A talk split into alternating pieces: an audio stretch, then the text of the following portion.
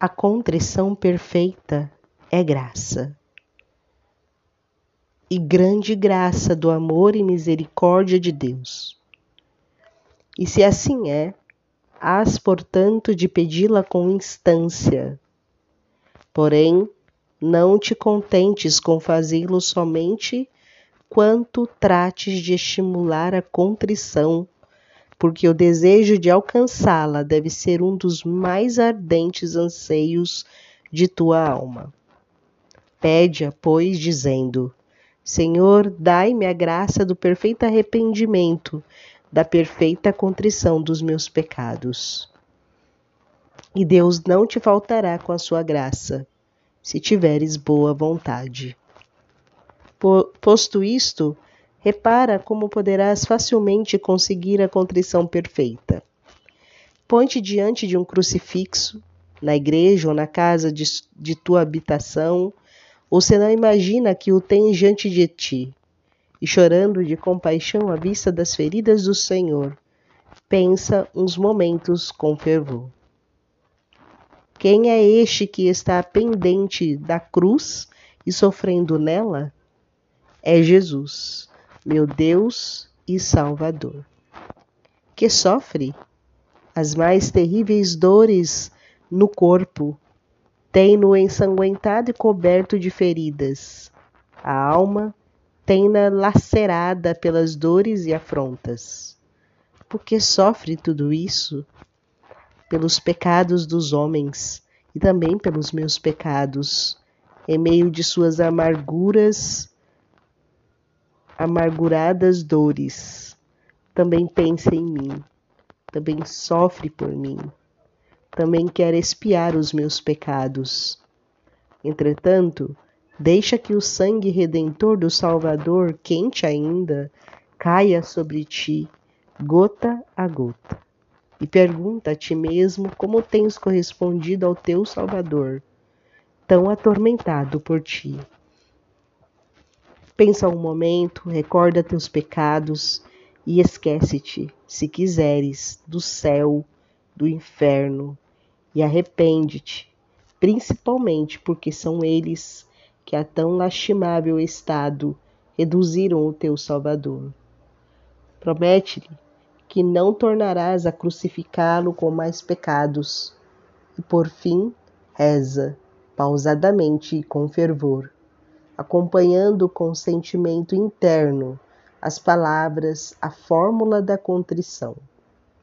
Senhor meu e Deus meu, pesa-me do mais íntimo do coração de todos os pecados de minha vida, porque com eles tenho merecido que a vossa divina justiça me castigasse na vida e na eternidade. Porque tenho correspondido ao vosso amor com tanta ingratidão sendo como sois o meu maior benfeitor. Porém, sobretudo, porque, porque com eles vos tenho ofendido a vós, meu bem supremo e digno de todo o amor.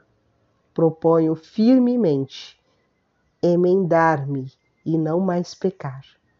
Dai-me, meu Jesus, a graça para cumpri-lo. Amém.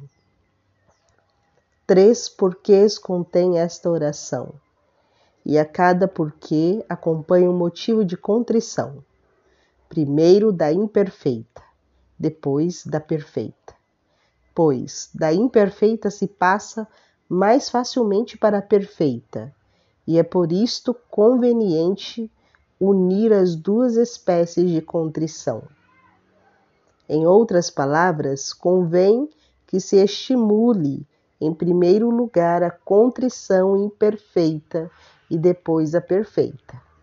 Dize, pois, porque com eles tenho merecido, isto é ainda contrição imperfeita. Porque tenho correspondido.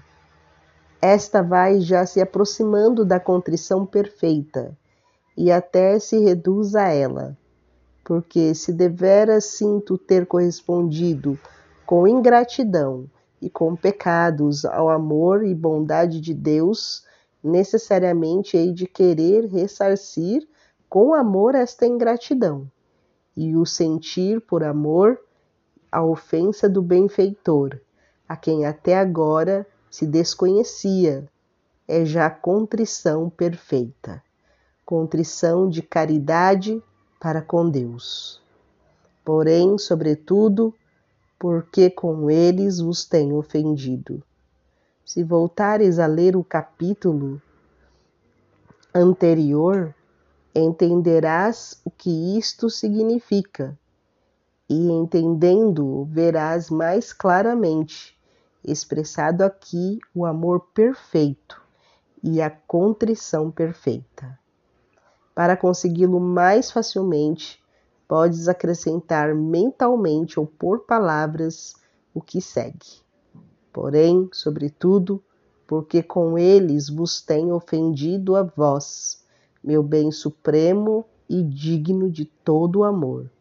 Salvador meu que, por meus pecados, morrestes na cruz. Depois vem o propósito.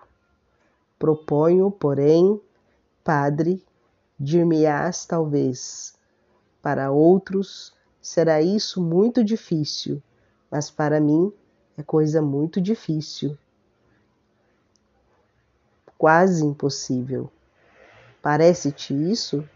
Pois não o julgues tal.